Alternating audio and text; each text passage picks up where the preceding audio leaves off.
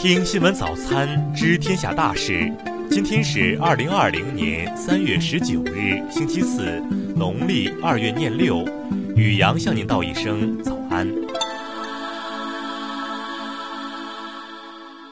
先来关注头条新闻：钟南山再谈病毒源头，疫情发生在武汉不等于源头在武汉。在昨日广州召开的第四十六场疫情防控新闻通气会上，国家卫健委高级别专家组组长、中国工程院院士钟南山对于新冠病毒的源头再次回应称：“新冠肺炎疫情先在中国武汉爆发，但这不等于它的源头也在武汉。”钟南山说：“二零零九年甲型 H1N1 病毒首发于墨西哥，你能说它是墨西哥病毒吗？”二零一二年，中东呼吸综合症首先发生在沙特，你能说它是沙特病毒吗？新冠肺炎疫情首先爆发在中国武汉，但是不等于它的源头也在武汉，因为没有证据，这是科学问题。科学问题和政治问题是两回事。新冠病毒的源头，通过分子进化学的观点是能够搞清楚的，在此之前下结论是不负责任的。在谈到个人如何防御新冠病毒时，钟南山表示，健康是一个人干事情的本钱，是需要投资的。首先要运动锻炼，任何事都代替不了锻炼。第二，要重视心理健康。他表示，健康的一半是心理健康，疾病的一半是心理疾病。第三，不要吃太饱。再来关注国内新闻，外交部昨日表示。中方针对美方无理打压中国媒体驻美机构所被迫进行的必要对等反制，完全是正当合理防卫。财政部十七日发布二零一九年政府采购透明度第三方评估结果显示，我国政府采购透明度持续提升，信息发布平台和电子交易平台建设日趋完善，社会主体可以更加及时、准确、便捷获取政府采购信息。近日，国铁集团组织五十五万名铁路职工在全国铁路开展大规模设备集中整修，为恢复经济社会发展秩序提供运输支撑。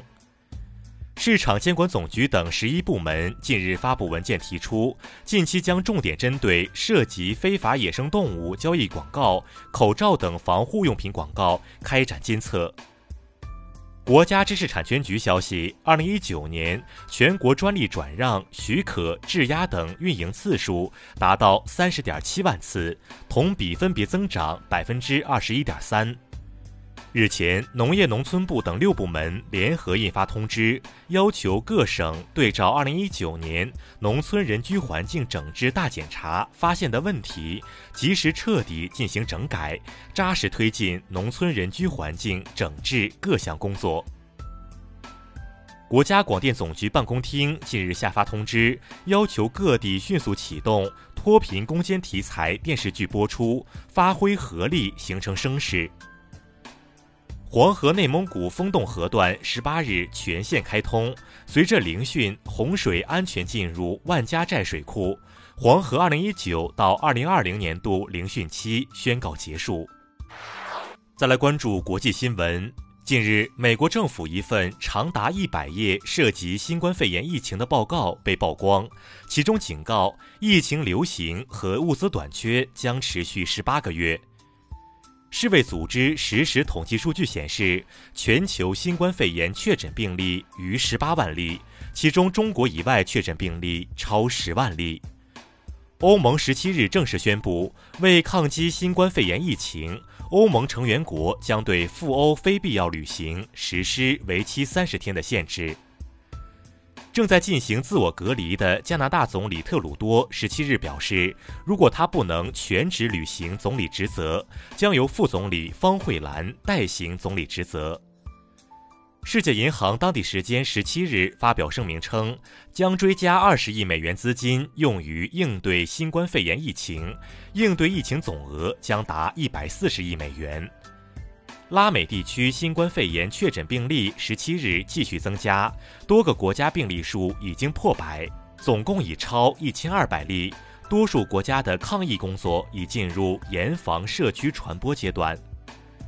截至十七日，中东地区新冠肺炎累计确诊病例接近两万例。世界卫生组织数据显示，该地区疫情已经转为以本地传播为主要传播方式。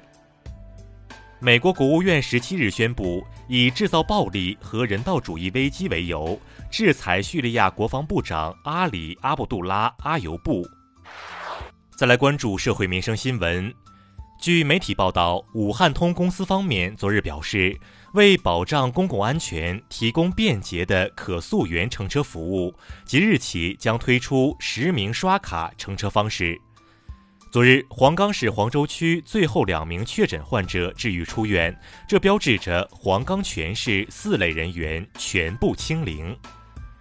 日前，北京市教委发布通知，要求高校对因疫情影响确实无法按时毕业的学生，可适当延长毕业期限。陕西省教育厅十八日发布工作安排，指出，本月三十日全省高三年级开学，四月七日全省初三年级中等职业学校毕业班开学。近日，河北定州男子王某某持凶器将儿子、女儿杀死，将妻子、岳母杀伤后潜逃。目前，该男子已被抓获，案件正在进一步侦办中。再来关注文化体育新闻。国际奥委会十七日表示，继续全力支持二零二零东京奥运会，并认为距离东京奥运会开幕尚有四个多月的时间，在此阶段无需做出任何重大决定。世界羽联官员昨日确认，由于多个国家和地区实施出行限制，有必要在当前取消汤尤杯决赛圈抽签，未来将尽快确定新的抽签日期。近日，大熊猫福娃平安产下一对雄性大熊猫双胞胎，这也是2020年全球首对出生的圈养大熊猫双胞胎。文旅部昨日表示，春节期间各地博物馆推出了两千余项网上展览，总浏览量超过五十亿人次。以上就是今天新闻早餐的全部内容。如果您觉得节目不错，请点击再看按钮。咱们明天不见不散。